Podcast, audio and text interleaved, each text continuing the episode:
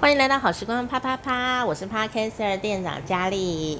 这一集我有重新录过，因为上一集录到一半就很这个有人进进出出，害我很分心，这样，所以我就决定把内容全部换掉。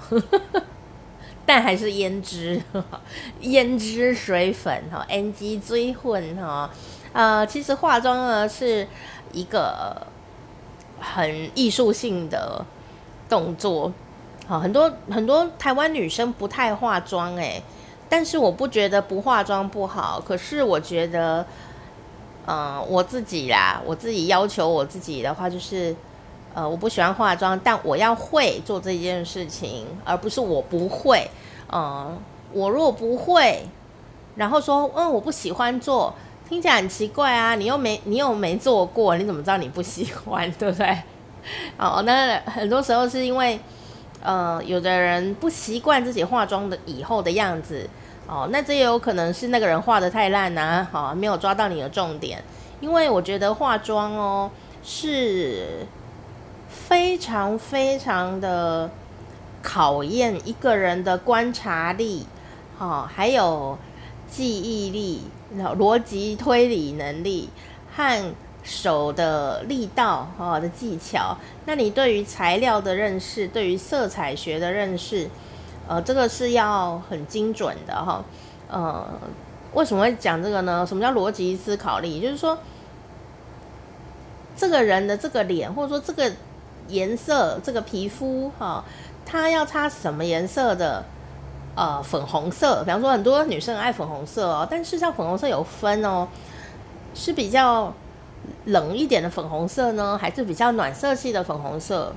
哦，那或者说粉红色本身它就是偏冷调的，那你是不是不要用粉红，要用蜜蜜橘色，像这种粉橘色，这样会不会比较好呢？哈、这个就是要有很多的联想力这样子，而且那个下手的轻重，然后或者说。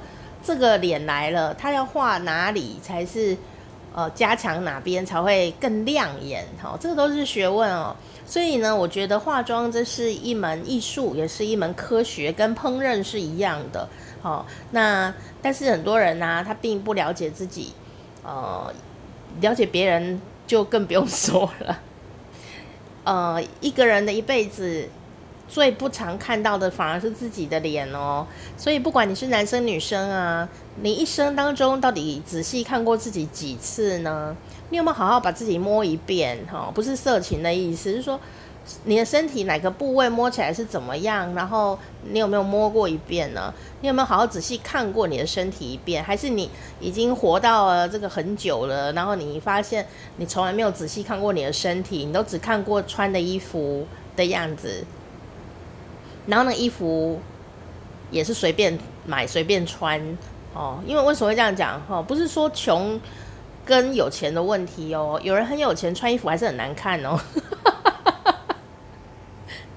就是说你，你你对于此刻此地此个时间的自己是否有一定的掌握度，这是很重要的事情哦，这是很重要的事情哦。那要不？你就都不掌握，但其实不可能呐，哈，也也应该说有可能呐。像有些人呢，他就不是很在意打扮呐、穿着啊这些事情哦，呃，可是事实上他还是很在意的。比方说，他在意舒适度胜于一切，或者说他觉得他不喜欢花俏的颜色，他觉得穿那种比较素雅的颜色，他比较舒服，眼睛开心，心情好。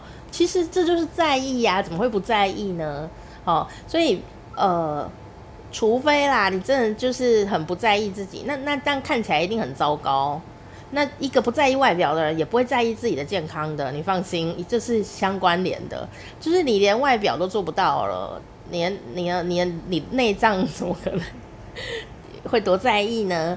但是如果你是说我哪有，我就是都乱穿啊，哈哦。可是，如果你很真的很在意自己的健康啊，就是从内在再在意，在意你的内涵，在意你的呃心情啊，呃，这些比较内在方面的或内脏方面的事情的话，我相信你的外表啊，就会散发出一种呢别人无法逼视的美丽光彩。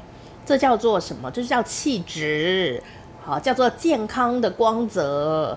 这个东西就化妆化不来，整容整不来的。所以呀、你帮自己照顾了外面还是里面呢？还是里外通吃呢？还是你里外都不管？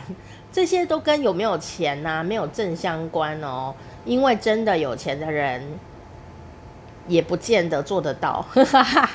那真的很穷，经济很紧缩，呃，是生活很困难的人，反而有可能会露出他很有内涵的、有智慧的光彩。哦，所以你总要选一个啦，不然你就真的都不爱自己，这样太可怕了。你我们活在这世界已经很苦了，好不好？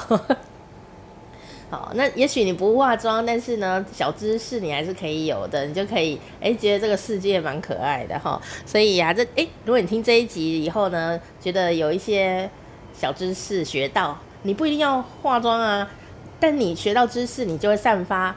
知识的光彩，这样哈，而且你看世界的角度也会不一样，你心胸会变得很宽广哈，也比较不会生气。既不生气的话，就比较不会老，比较不会生病，这是一定的。那你不生病，你就会散发光彩，就是这样，很有趣吧？哈，所以你至少要抓住一件事情。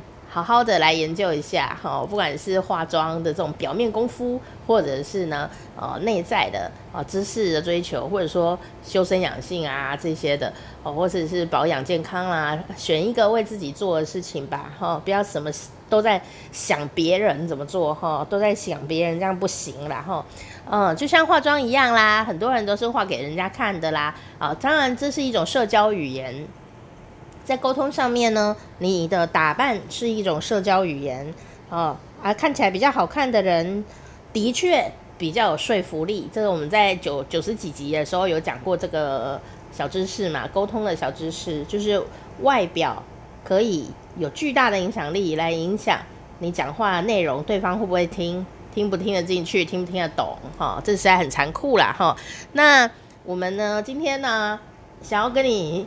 聊的这个猜猜乐就是，呃，胭脂这个东西，胭脂这个东西呀、请问，在中国，啊、在中国，它是从哪个朝代开始流行起来的？A. 汉朝，B. 唐朝，C. 宋朝。请作答。噔噔噔噔噔噔噔噔噔噔噔。咳嗽啊，咳在拍子上。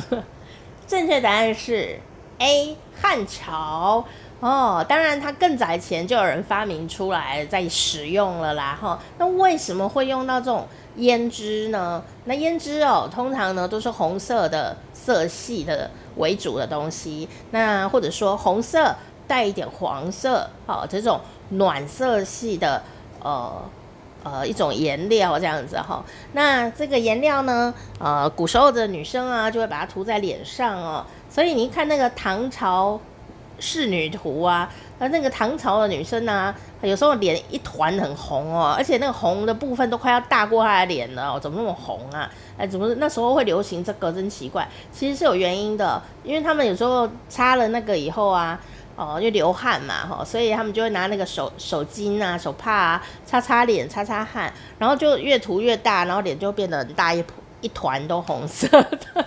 可是但所有的人觉得这是很时尚啊，因为要有钱人才买得起这个东西嘛，哦，越红看起来越青春呐，这样子，哦，那为什么答案不是唐朝是汉朝呢？